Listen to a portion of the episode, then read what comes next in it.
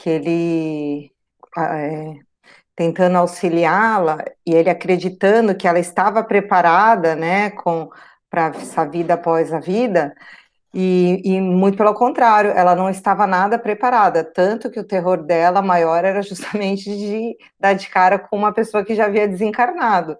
É, e então isso faz também a gente refletir para ver, ele achava que ela estava pronta, né?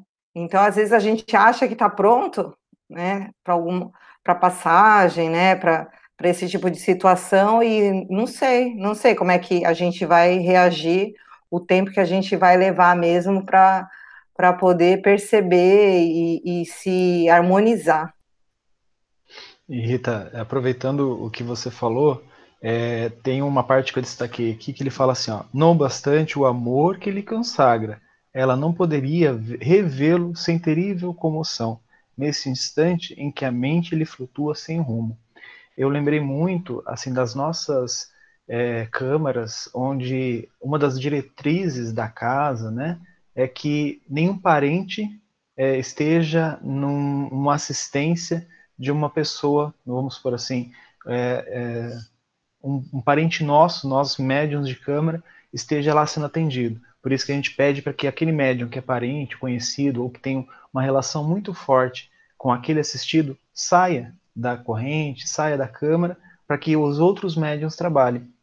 Porque muitas vezes não importa o amor que a gente tem, a vontade que a gente tem de querer ajudar, aquela pessoa não está preparada para isso. Eu, falo do, do médium.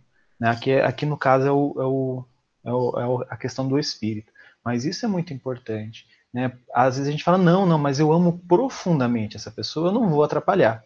Eu vou estar ali ajudando mas às vezes a gente não tem esse equilíbrio necessário, como este rapaz também não tinha. Ele tinha um amor, ela tinha um amor por ele, mas ela não estava em condições de estar ali é, naquele momento. É, uma coisa que me lembrou agora, fazendo uma analogia, uma comparação, é quando um paciente vai ser operado, é, é mais indicado que o, o, o, médico parente, o cirurgião parente, não participe, não atue naquela cirurgia, é, principalmente em casos graves, por causa do envolvimento emocional.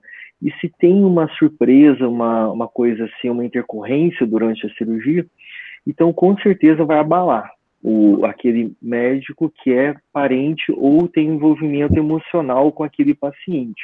Se tiver até alguma complicação, pode ser ter visto até como falta de ética ele ter entrado naquela cirurgia. Então, às vezes, a, as notícias são meio pesadas, são meio é, conturbadoras dentro da câmera do que vai ser dito ali, e também corre o risco de até inibir, às vezes, o médium de falar alguma coisa mais forte, mais chocante, que pode ajudar o tratamento espiritual e, às vezes, falar, eu vou poupar é, essa pessoa que tem envolvimento emocional que está aqui de ouvir isso, né? Pode trazer essa. Fica uma coisa assim, tendo que ponderar muito às vezes, né? No que vai falar. Não é sempre que isso acontece, mas pode acontecer, né? A gente não sabe o que vai ser dito, o que vai acontecer num tratamento espiritual, né? Posso falar?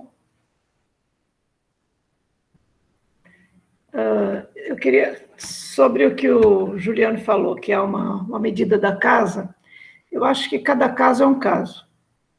Eu acho que não deveria ser uma regra geral isso, porque não depende só da questão emocional, da ligação emocional que a pessoa tem, mas depende também da maturidade emocional, não só do espírito, como da, do encarnado.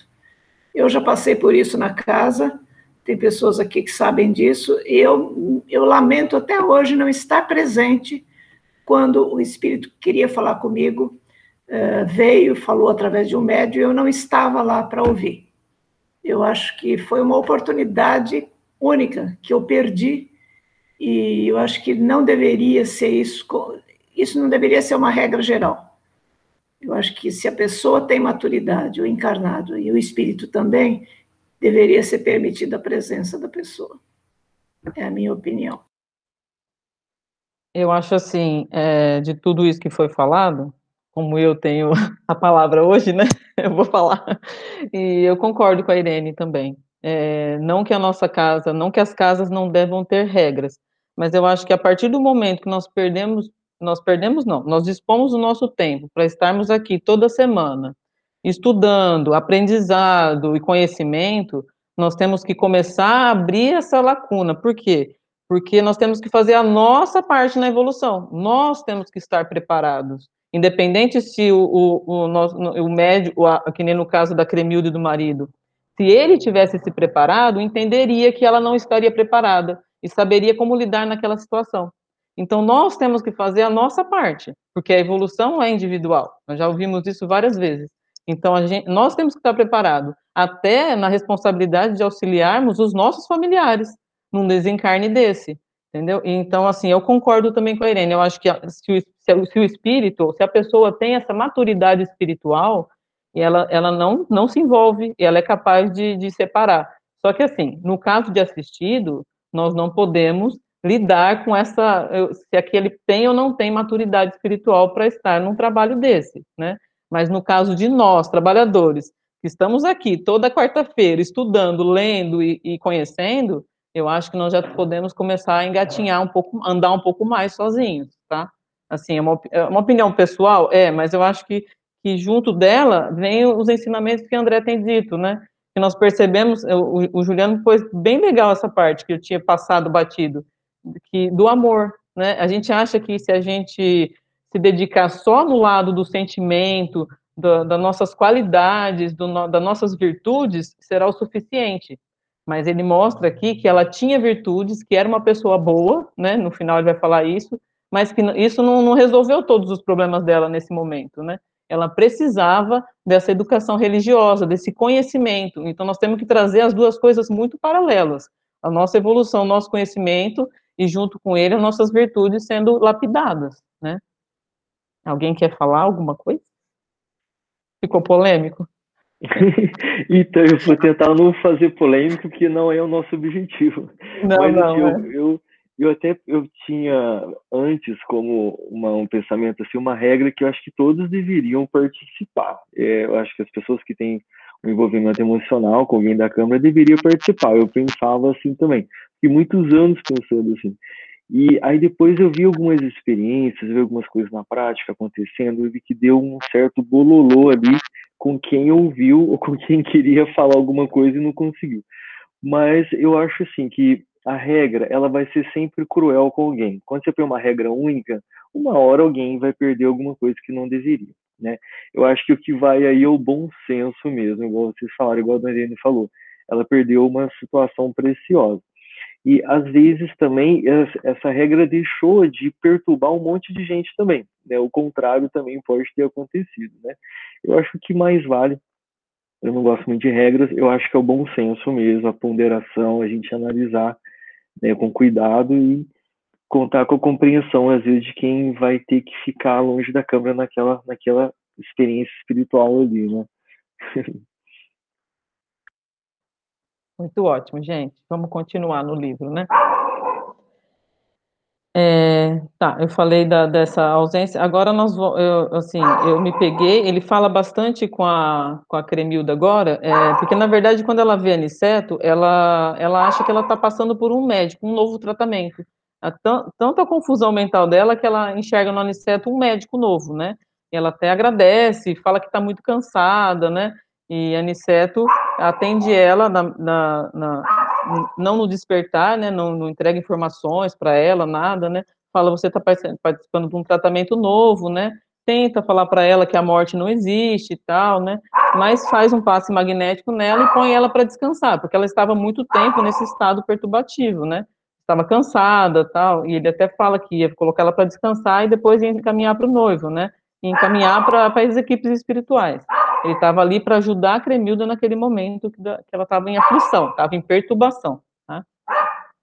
E agora nós vamos é, para o final do livro. Se alguém quiser falar alguma coisa, eu vou acabar rapidinho aqui esse capítulo e a gente entra em alguma coisa. É Quer falar, falar. é, eu marquei uma parte aqui que eu achei incrível, assim, para é, é, tanto nos cursos de educação mediúnica a gente vê muito falar sobre isso e às vezes a gente na câmara, no trabalho, a gente esquece, né? É, onde ele fala assim, ó, o André relata, recomendou-nos o instrutor em voz baixa prestássemos auxílio em atitude íntima de oração. Então, o auxílio daque, deles naquele momento era a oração para amparo do, da, traba, do trabalho que ia ser realizado, né? E depois de conservar-se em silêncio por instantes, provavelmente se conectando, né? É, aniceto tendo que se conectar a esferas ou a energias, ministrou-lhe o passe reconfortador. A jovem dormiu quase imediatamente. Então, assim, é, às vezes a gente está na Câmara, é, não está envolvido, não está atuando, não está desdobrado, está lá como um, é, médium de sustentação e a gente não sabe muito bem o que fazer. Eu já me peguei, né, claro, eu sou neófito, mas é, eu já me peguei nesse estado de não saber o que fazer, tá ali. Às vezes vem um mentor e fala assim, ora, faz uma prece, mas nem sempre a gente tem esse, esse, essa, essa pessoa pegando na mão da gente levando. Então, isso é muito importante para nós. Quando nós estivermos na Câmara, é, vamos fazer a nossa prece, vamos nos manter em oração, não vamos viajar, não vamos. É, às vezes acontece, gente, isso eu, eu, eu passo por isso muitas vezes. Eu tenho que. A minha vontade precisa ser muito vigilante para não estar tá pensando em outra coisa.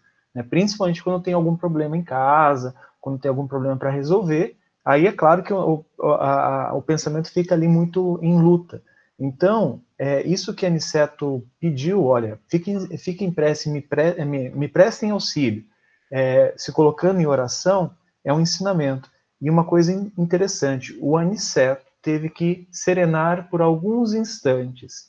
Aquilo que eu acho muito importante, que a Maroli falou para a gente em algumas reuniões, que é, antes de você fazer um atendimento fraterno, antes de você entrar num curso, antes de você ir para uma palestra, se recolha uns 10 minutinhos, faça sua prece, comece a se ligar com a espiritualidade, para que depois, ali nesse momento você esteja como um instrumento para o, a seara do Cristo, para o Cristo. Então, eu achei muito importante esse ponto, por isso que eu uh, abri o microfone aqui para falar para vocês. Muito bem, Ju, muito boa observação. E depois que ele colocou ela para dormir e tudo, ele vai é, passar o, o, orientação para o André e Vicente, tá? É, nosso mentor fixou um gesto expressivo e falou: pela bondade natural do coração e pelo espontâneo cultivo da virtude, não precisará ela de provas purgatoriais, né? Ele fala da, da, da, por ela ser uma pessoa boa, né?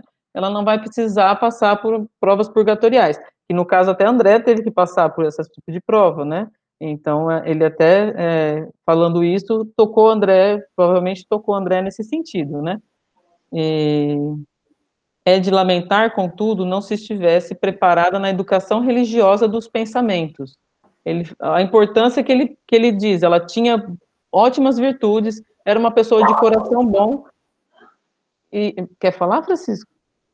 É, é, é uma coisa, um detalhezinho aí, ó. Cultivar significa preparar a terra, plantar e cuidar das ervas daninhas. Ela cultivava a virtude, significa que ela estava em luta constante, não que ela era boa, mas ela estava vigilante com as imperfeições dela, de forma geral, você entendeu? É, eu acho até que o ser bom é uma coisa meio que fora da nossa realidade, né? Ele é. acho, que, acho que jogou até mais essa expressão para dizer que, que se tratava de uma pessoa boa, né? Mas é, dentro do nosso é, estado evolutivo de ser bom, né? Está longe de ser uma pessoa boa, né? Não foi essa, essa, essa identidade que eu quis dar a ela, né? Mas eu acho que ele, ele disse que ela tinha essa bondade no coração, né? Era uma pessoa boa de coração, né?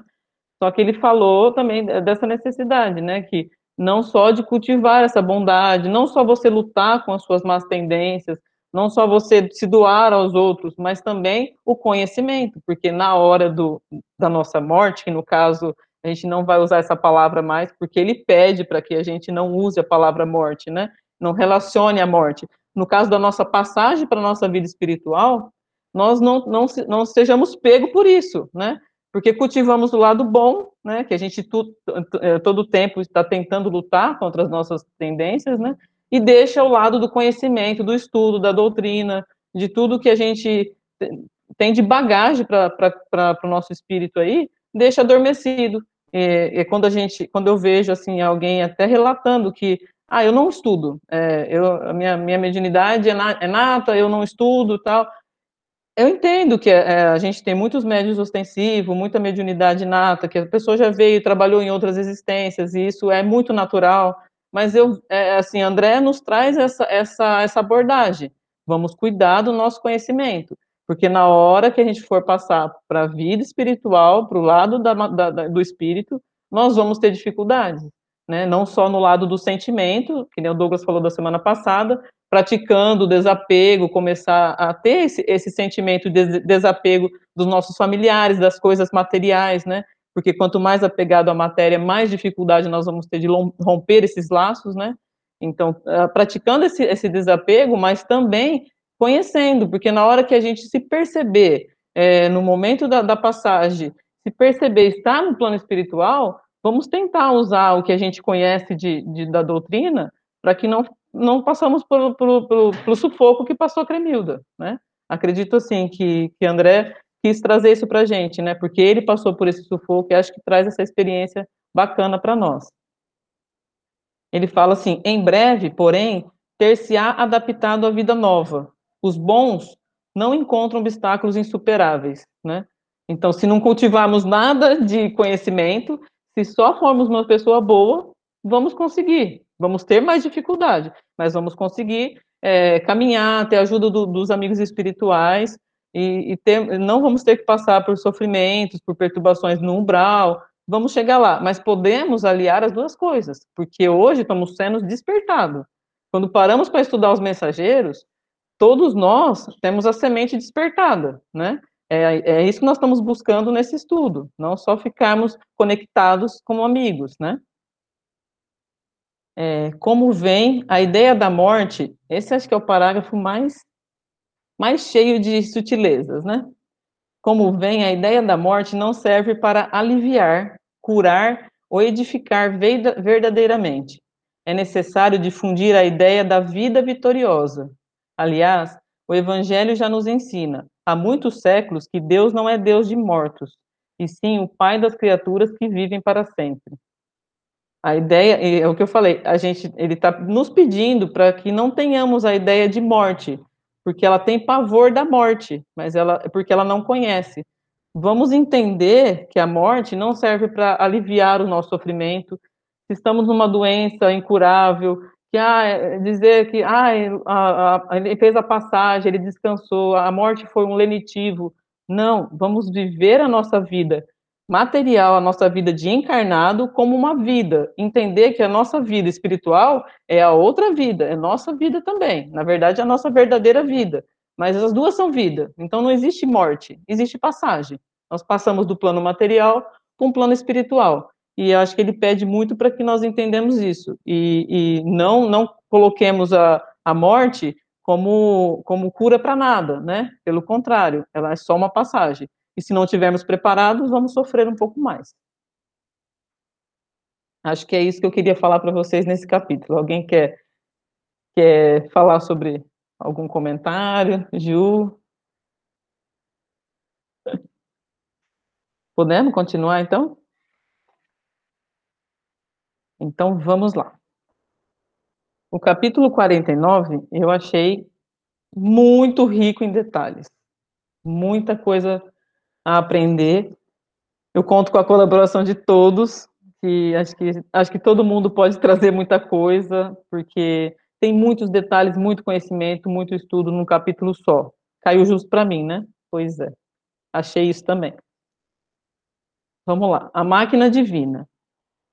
Ah, eu vou colocar meu slide aqui, tá? Espera só um pouquinho, meus amores. Calma, muita paciência.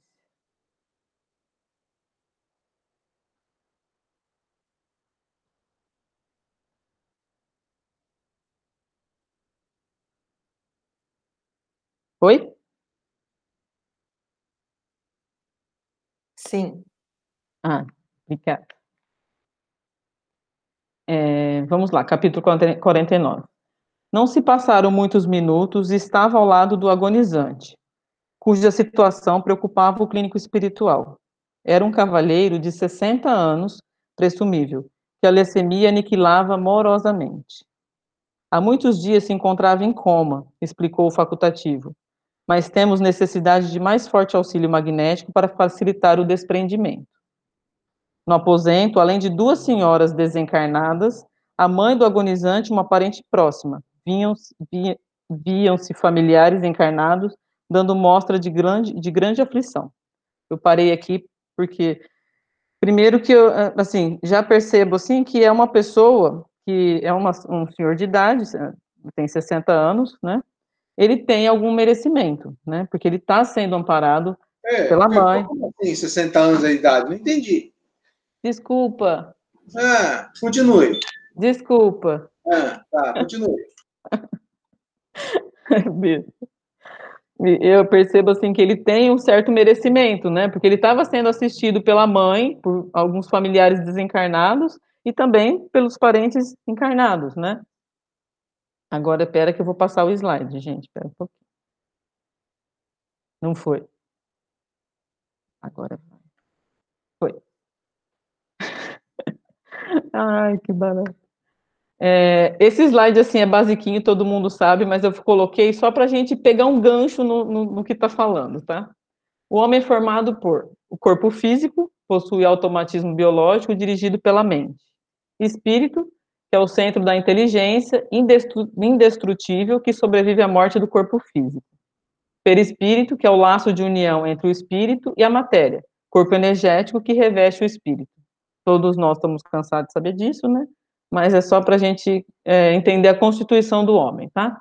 A morte do corpo físico é a ruptura total dos laços que unem o espírito à matéria, que é o que falou no capítulo de trás da, da, da, da Cremilda, que ele via que já tinha essa coesão molecular entre o, espírito, o perispírito e a matéria se rompe totalmente, né? Mas não é isso que eu quero falar com vocês, eu quero falar sobre o coma, tá? Alguém quer falar? Desculpa. Espera lá. Deixa... Pergunta, Alessandra. Você pôs ali no slide anterior que uh, corpo físico uh, possui automatismo biológico dirigido pela mente. Isso dá a ideia de que a mente está, está no corpo físico, mas a gente sabe que não é. A mente faz parte do espírito, né? Sim. Certo? Certo. Então tá, só uma. Não, tá. Tá ótimo. Só para lembrar as pessoas que a mente não está no corpo, está no espírito. Tá. É que, na verdade, é, é, eu peguei de um, livro isso, né? Eu acho que ele mais quis dizer que o cérebro, que é a, é a, é a na verdade, é, é, quem habita, a mente habita dentro do cérebro, né? Ele é o, é o, ele está no espírito, a gente sabe disso. É o instrumento, mas a mente está no espírito. Isso esse automatismo Sim. biológico aí é que explica, mas as pessoas podem entender que. que... Fechou, Irene. Desculpa. Tanto que no desencarne, uh, o, o, corpo, a mente vai junto com o espírito, vai estar tá no perispírito, não está no, no corpo físico, né? Só para lembrar. Obrigada. Porque eu não acho meu microfone, Ju? Ah. O que, que você quer, amiga? Tá ativado já. Eu não estava achando, achei que estava desativado. Ah, tá, tá é, pera lá que eu me perdi, pera um pouquinho. Ah, tá. Eu estava falando. Vocês ficam rindo de mim. Eu estava falando do, tá, é, do coma. Gente, eu tentei achar N coisas que falasse da doutrina dos espíritos sobre o coma, tá? e não tem muita coisa da doutrina que, que relata sobre o coma. Mas tem um artigo muito bacana, depois é, eu até tento passar para vocês é, o artigo, que ele, que, que Kardec associa o coma a, ao estado de letargia, tá? Então, como esse, esse senhor estava em coma, né? Ele falava que ele estava em coma, eu achei importante trazer essa informação para a gente, tá? No coma, assim como no estado de letargia, as forças vitais são dissipadas, e o corpo adquire aparência de morte. A gente fica, o corpo fica com aparência de, mor de morte, né? O perispírito se acha ligado ao corpo por mínimos pontos. Sua vitalidade se encontra em estado latente. Ainda tem vida quando a pessoa está em coma. Dependendo do seu grau evolutivo, o espírito se vê preso ao lado do corpo. Ele fala bastante nesse artigo dessa de, de depender muito desse grau evolutivo, né? Porque é, ele diz que o coma é uma oportunidade do espírito naquele momento, né? De aproveitar aquele período que ele está em coma, às vezes para aprender, para porque ele se desliga do corpo do corpo físico, né? Ele viaja, como assim no nosso sonho, né? Nós, nós viajamos para o mundo espiritual, vamos às vezes aprender, vamos às vezes estudar, vamos às vezes para esbórnia, né? Depende da nossa, da nossa evolução aí, né? E muitos, no, durante o coma, se mantêm ligado do lado do corpo físico, né? Porque não consegue entender, não consegue aproveitar essa oportunidade. É uma, ele fala de uma oportunidade, o coma é uma oportunidade grande para o espírito evoluir um pouco mais, né? Mas muitas vezes ele não, não tem conhecimento, então ele fica preso ali. Aí ele ouve as pessoas, ouve o relato das pessoas, mas não consegue se comunicar, porque é, fisiologicamente ele não tem essa função de se comunicar, né? Mas ele tem a vitalidade. Então eles falam da, da importância desse, desse, desses momentos, né? E aí ligamos também a importância de não se desligar um paciente no coma. Isso aí é, é fora da nossa, da nossa cogitação, né? Vamos seguir. Anicetos, a seguir, recomendou observássemos o moribundo com atenção. Aniceto pede atenção. Notei com minúcias que a alma se retirava lentamente através de pontos orgânicos insulados. Assombrado, verifiquei que, bem no centro do crânio, havia um foco de luz mortiça, candelabro aceso, as ondulações brandas do vento. Enchia toda a região encefálica, despertando-me profunda admiração. A luz que você observa, disse o instrutor amigo, é a mente. Tá.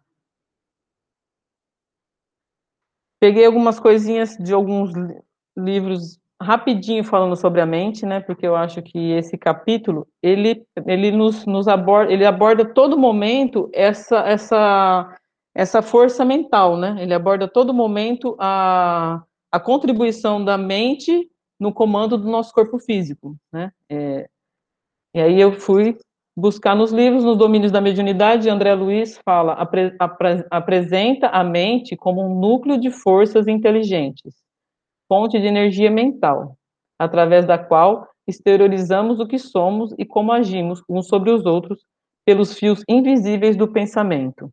Então é complexo, né? Através da mente, nós criamos o nosso mundo espiritual e o nosso mundo também carnal, porque através do pensamento atraímos as pessoas, repelimos as pessoas, né? Através da, da, da mente, fa fazemos o nosso, o, nosso, o nosso exterior, tanto espiritual como o exterior da nossa matéria também, né? No livro Além da Matéria, a mente é a base sobre o qual o espírito manifesta seu intelecto e promove no mundo as modificações necessárias ao progresso. Pela mente, o ser plasma sua própria atmosfera e seus sentimentos. Ele plasma sua própria atmosfera, é o que eu falei. Eh, através da mente, nós fazemos a nossa própria atmosfera. Ela pode ser boa ou ruim, vibrarmos bem ou não, né? Própria, é, pela mente, o espírito exprime-se com o pensamento através de ondas e raios, corpúsculos mentais ou imagens. Como que eh, a gente a gente se exprime dessa forma, né? O espírito se exprime dessa forma. A gente vê muito isso em câmara de trabalho, né? Que a gente vê muita forma pensamento, a gente tem muitas é, obsessões que são auto-obsessão, que é, é, a mente produzindo os seus próprios obsessores, né? É, a, gente, a gente vê formas é, de, de todas as espécies, né? Formadas apenas pelo produto da nossa mente. Alguém quer falar? Eu queria. É, é interessante essa observação, é que pela mente o ser plasma a sua própria atmosfera e seus sentimentos. Então a gente aprende lá no, auto, no autoconhecimento, né? Que para você realmente ter uma ideia melhor do que você é, é, basta analisar quais são os seus sentimentos, né? O que você está sentindo naquele momento, qual é o teor desse sentimento, qual é o teor dos seus pensamentos, porque assim você tem uma ideia do que está por baixo do seu pano. Né? Então, é, é, achei muito legal isso, porque o Emmanuel, lá naquele Pensamento e Vida, no primeiro capítulo, ele vai falar exatamente sobre isso. Olha lá, lá, lá, tá na mão do rapazinho mais jovem da turma aí. Então, é, é, é, é por aí mesmo. Conhecer, eu acho esse negócio de mente é, é, muito legal, porque a gente não percebe ela, porque a gente é, um, é uma montanha de desejos, sentimentos, de vontade, de, de pensamentos. Então, a gente vive essa nuvem. Agora, perceber o que está por trás da nuvem articulando tudo isso, e, e, porque Cristo quer que nós modifiquemos a mente, né? Para que os sentimentos se, se modifiquem também. E a gente tenha um, uma vibração, um sentimento mais nobre. Então, como modificar esse maestro? Como chegar na, na mão que está com a baqueta lá e, e, e fazer as modificações? E através da análise do teor desses, desses elementos, né? É, Francisco, eu tinha separado aqui o pensamento e vida, né? Porque eu acho que a maior definição, assim, a melhor que eu encontrei até agora foi a, a, a explicação do Emmanuel. Né? Ele começa é falando que é o espelho da vida. Né? A mente é o espelho da vida em toda parte. E ele termina esse capítulo que é pequeno, né? Para quem conhece pensamento e vida, os capítulos são bem curtinhos, mas você passa horas tentando digerir o que tem lá. Mas ele conclui esse capítulo falando assim, ó: Respiramos no mundo das imagens que projetamos e recebemos. Por elas, estacionamos sobre a fascinação dos elementos que provisoriamente nos escravizam. É aquilo que a Alessandra falou, né? Que é aquela, aquela, aquele mundo de forma-pensamento ao nosso redor, e aquilo nos escraviza. E através delas, incorporamos o influxo renovador dos poderes que nos induzem à purificação e ao progresso. Dessa mesma forma que nós temos essa, esse monte de forma-pensamento nos trazendo para baixo, a gente pode produzir um monte de forma-pensamento que nos impulsiona, né? criando uma atmosfera ao nosso redor através da nossa mente que nos leva para cima. Né? Então, essa observação da mente que você fez é muito importante. Eu, eu adoro esse assunto. É, e quando falamos de é, criar né, é, formas pensamentos, né, é, nós, nós pensamos assim, quando você modifica o seu pensamento, você está começando, o seu espírito está começando a se evoluir, né? É uma, um pensamento assim, é, quando eu consigo transformar o meu, meu, meu redor com, com, com a minha mente, é sinal de que dentro, porque é, o espírito e a mente, é, a mente habita o espírito, que nem diz a Irene também, né? E, então a gente começa a perceber essa mudança na nossa evolução, e é o que nós queremos, né? Nós queremos que essa evolução. E é bacana que a mente ela ela plasma coisas necessárias para evolu para nossa evolução. Precisamos então da matéria para evoluir, né? Então é, é, bacana essa essa conexão matéria e espírito precisam estar conectados para a gente poder evoluir. Ali, é, na segunda, nós, é, no estudo do nosso lar, nós falamos sobre a preleção da ministra veneranda, que ela fala justamente sobre é, isso, sobre o poder mental e o poder da afinidade e da mente. E aí tem um trechinho assim que eu achei bem legal, que ela fala assim: é justo destacar que o pensamento em si é a base de todas as mensagens silenciosas da ideia, nos maravilhosos planos da intuição entre seres de toda a espécie. Então, é, a gente às vezes é, perde um pouco a noção dessa capacidade mesmo de intercâmbio mental que nós temos com todos os seres, como ela fala, né, de todas as espécies, e como isso é tão sutil, né, que é, é tão sutil na gente que tudo que é ideia, pelo que ela fala assim, a grande maioria das ideias e das intuições elas podem vir tanto dos seres desencarnados que nos instruem, ou os que, ou os que nos acompanham pelas nossas viciações, ou até mesmo esse intercâmbio de encarnado para encarnado, né? Então, a gente, é, às vezes, a gente esquece um pouco dessa capacidade que o pensamento, que a mente tem na nossa, na nossa existência. É isso. Vai falar, Francisco? eu acho que esse detalhe da mente, pensamento, do que eu sou, como identificar, parará, parará, parará, eu acho que é o que nós precisamos bater nas nossas palestras, mas de uma forma bem mastigadinha. Né? Não vamos entrar, olha a mente que projeta, não sei o que, Deus me livre, mas mastigadinho, porque a gente fala assim, ah, você precisa se autoconhecer, você precisa se modificar, tal, tal, só que a gente não dá os caminhos, fica naquela coisa linda, serena, né? e não dá objetividade. Então, é, é assim, precisamos refletir nas nossas palestras, porque o cara precisa se perceber quando ele está julgando alguma coisa, quando ele está julgando a ação de alguém, o que, que ele está fazendo, qual é o princípio que ele está é, usurpando, para ele modificar esse processo mental. Eu acho que ele está bastante atento a isso. eu, acho, é, eu acho que nós temos que. Pode ir. Completa, Alessandra, depois eu falo. Não, eu ia falar para o Francisco, eu acho que nós temos que começar esse processo de, de entender, fazer com que as pessoas entendam esse mecanismo todo com os nossos assistidos. Se não começar, se não jogarmos ainda numa palestra, nós temos que pensar como simplificar essa mente, como diz o Ju, né? Como vamos simplificar esse assunto?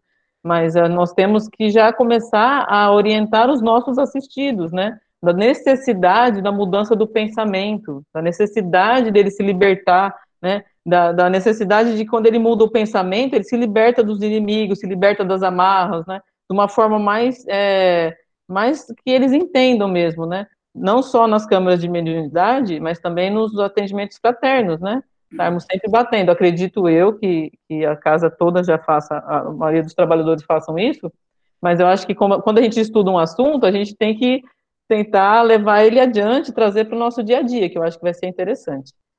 Pode ir. É, eu é, entendo esse assunto é, permeia nossa preocupação quando estamos facilitando o trabalho do estudo do autoconhecimento. A Mary diz que nós somos o que sentimos, né?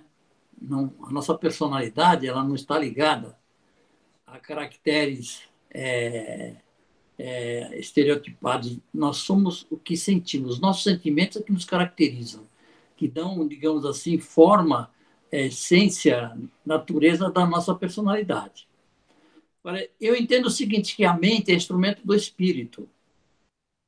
A mente não é uma coisa é, que produz, é, digamos assim, é, impulsos.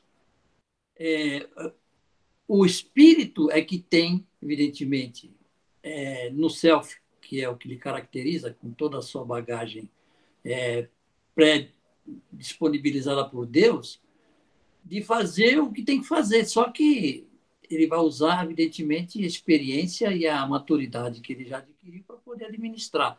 E a mente, para o processo evolutivo, é um instrumento através do qual o espírito dá ordens ao nosso corpo para que nós façamos aquilo que, que é preciso que seja feito. O que ele entenda que deva ser feito segundo a sua compreensão, segundo a sua maturidade. Então, veja bem, é, não podemos é, responsabilizar a mente pelas nossas, pelas nossas ações.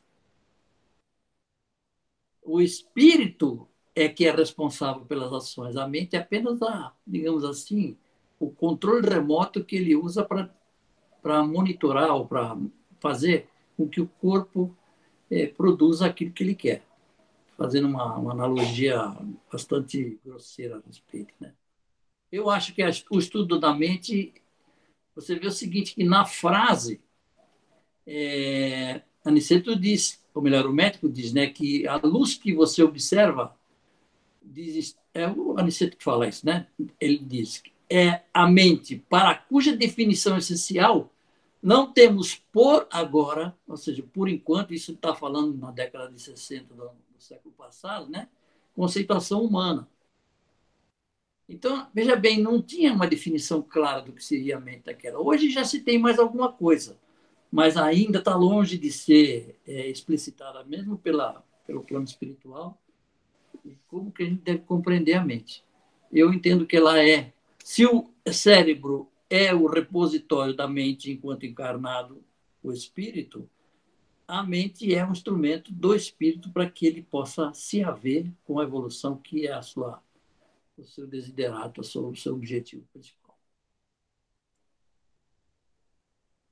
É, eu acho que a gente não pode é, separar, sim. Eu acho que quando falamos em mente, já temos que entender e não separar do espírito, né? Não precisamos fazer uma separação. Não, não temos, temos que é, isso vem tudo junto. Quando a gente está falando aqui do, do, que a mente produz, do produto da mente, já damos a entender que quem está produzindo isso é o espírito. Não estamos é, é, é, entender, né, que a mente é uma coisa ah, separada. A Irene falou isso já no início do, do da, da, da aula, né?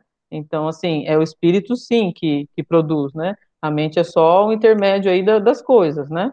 Uhum. Vamos lá. Deixa eu ver onde eu parei. É, o aí ele fala, o perispírito sente e deseja, e o corpo físico atua e executa no mundo das formas, né? Ele traz isso para a gente também. O perispírito sente e deseja é, é o intercâmbio, é, é a, a, comunicação, né? Espírito, perispírito e corpo físico, né?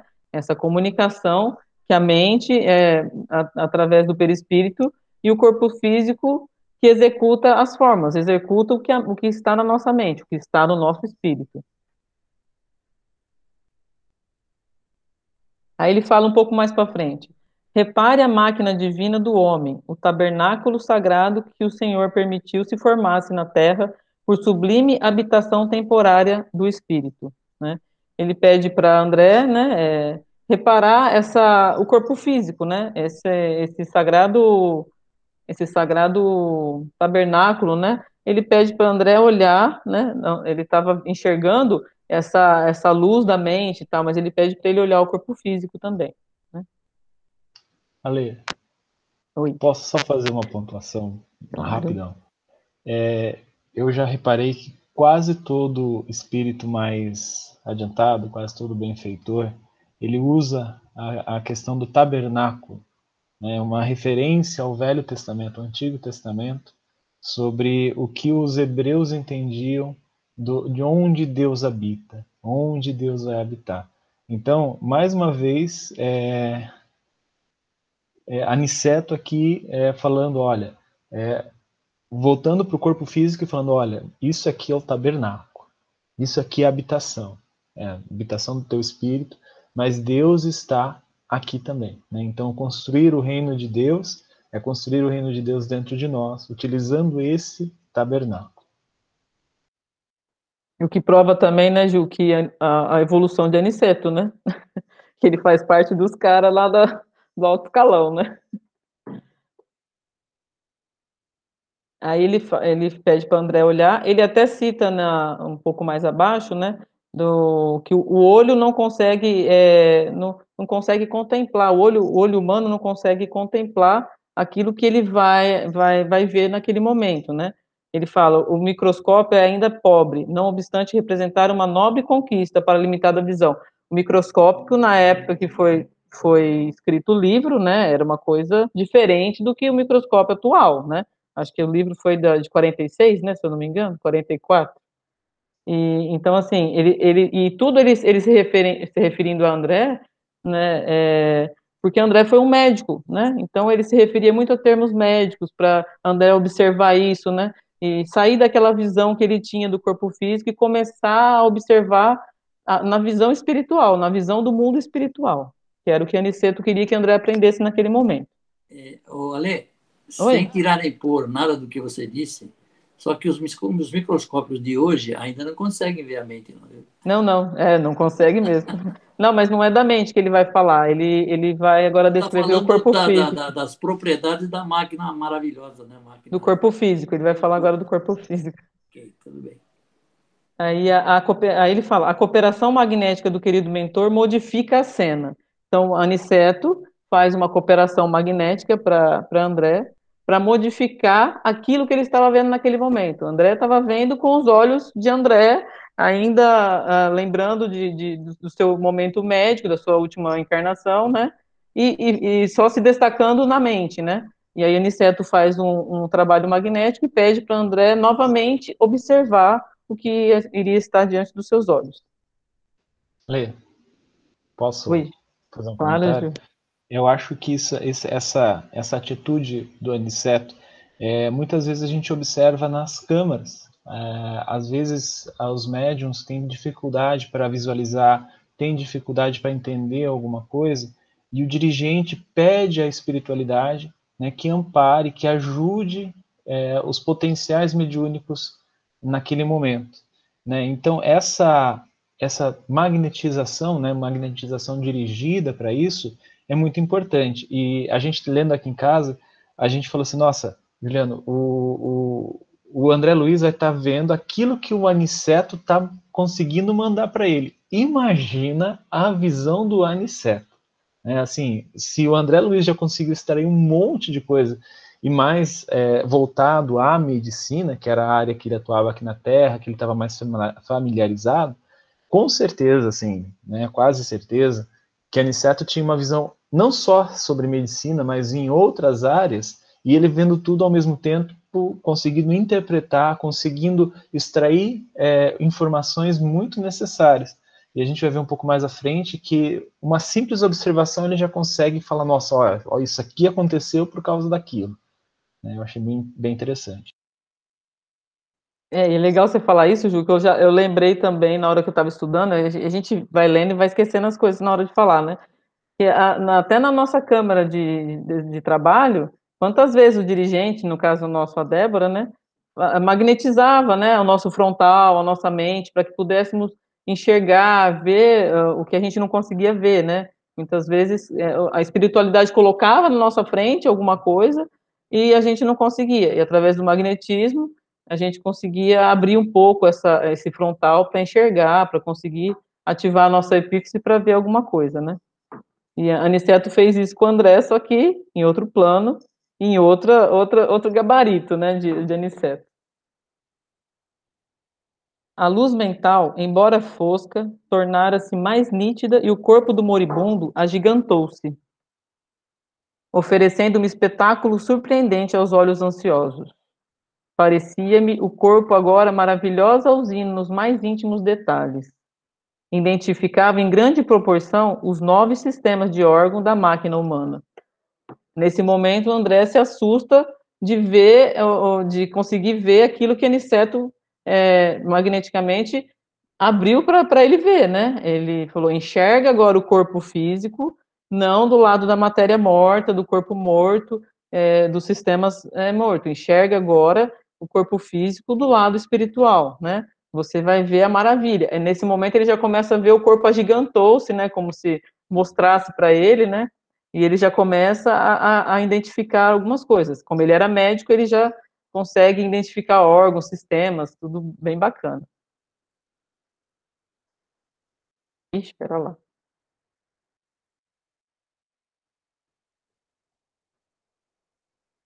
Aí eu peguei rapidinho para gente a gente conversar mais um pouco, né? É, corpo físico, que é o envoltório destinado a receber o espírito, pouco importando sua origem ou materiais que entram em sua construção, tá na Gênese. Eu achei bacana isso que, que, que Kardec fala na Gênese, porque o, ele fala assim, pouco importando a origem, muitas vezes a gente fica se perguntando, né, qual é a origem do corpo físico? A gente veio do macaco, né, a gente veio dos primitivos, a matéria foi se transformando, né? Como nós originamos, como chegamos nesse corpo que estamos hoje, né? E ele, ele, ele fala que isso é, é, não, é, não é, é importante saber, conhecer, mas não é o mais importante, né?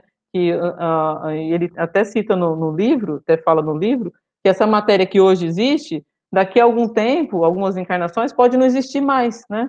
Assim como a matéria que existia antigamente nos povos primitivos, hoje não existe mais. Então, a matéria vai se modificando de acordo com a nossa necessidade de evolução. Nesse momento, nós precisamos dessa matéria, mas independente de, de, de como a sua origem, onde originou, como foi a sua construção, não devemos nos apegar nisso, devemos apegar que é o corpo que nós temos, que nós temos que cuidar, preservar, para que o nosso espírito possa evoluir através dessa matéria.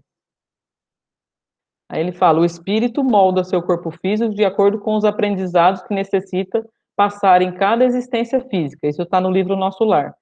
É, a gente te, nós temos o, corpo físico que necessitamos, todos nós temos, né? E o espírito molda isso através do perispírito, molda o nosso corpo físico para que nós passemos pelas, pelas experiências, pelos aprendizados e evoluímos com esse, com esse novo, novo material, novo, novo corpo. Aí ele estava ele tava falando dos nove sistemas, identificava em grande proporção os nove sistemas de órgão da máquina humana. Eu não vou ler tudo porque é, é, bastante coisa. Eu vou ler, vou ler algumas coisas, acho que todo mundo já leu, né? Bastante coisa sobre isso. Aí ele vai na, lá para frente. Milhões de organismos microscópios iam e vinham na corrente empobrecida do dos de glóbulos vermelhos. Presenciava a passagem de formas esquisitas à maneira de minúsculas embarcações carregadas de bactérias mortíferas. Elementos maiores da flora microbiana transformavam-se em pequeninos barcos hospedando feras minúsculas a centenas. Eu fiquei lendo, imaginando a cara de André Luiz, vendo isso, né? Assim, a pessoa, você nunca tem um, não tem esse conhecimento, não tem essa visão e de repente você vê é, é, esse corpo físico como se fosse vendo por dentro, né? Vendo além da matéria mesmo, né? e, e tantas coisas acontecendo. E ele fala que a corrente empobrecida, ele já ele estava vendo, o André estava vendo o corpo físico já de um senhor que já estava para desencarnar. Então, assim, ele via a, a, a, circulação, o sangue, tudo que acontecia naquele, os micro, os micro-organismos tomando conta desse corpo, porque era uma pessoa que estava para desencarnar. Mas eu imagino a maravilha que é você ver um corpo físico em plena vitalidade. Deve ser muito bacana, né? Assim, o funcionamento de tudo, né? Achei muito interessante. Lê. Oi? Precisamos. Ah, já deu. Ixi, eu não vejo. Não tem problema. Semana que vem a gente continua. Tá ótimo. Ainda tem bastante coisa nesse capítulo, né? Tem. Gente, eu fiz a prece de abertura. Alguém faz a prece de encerramento, por favor?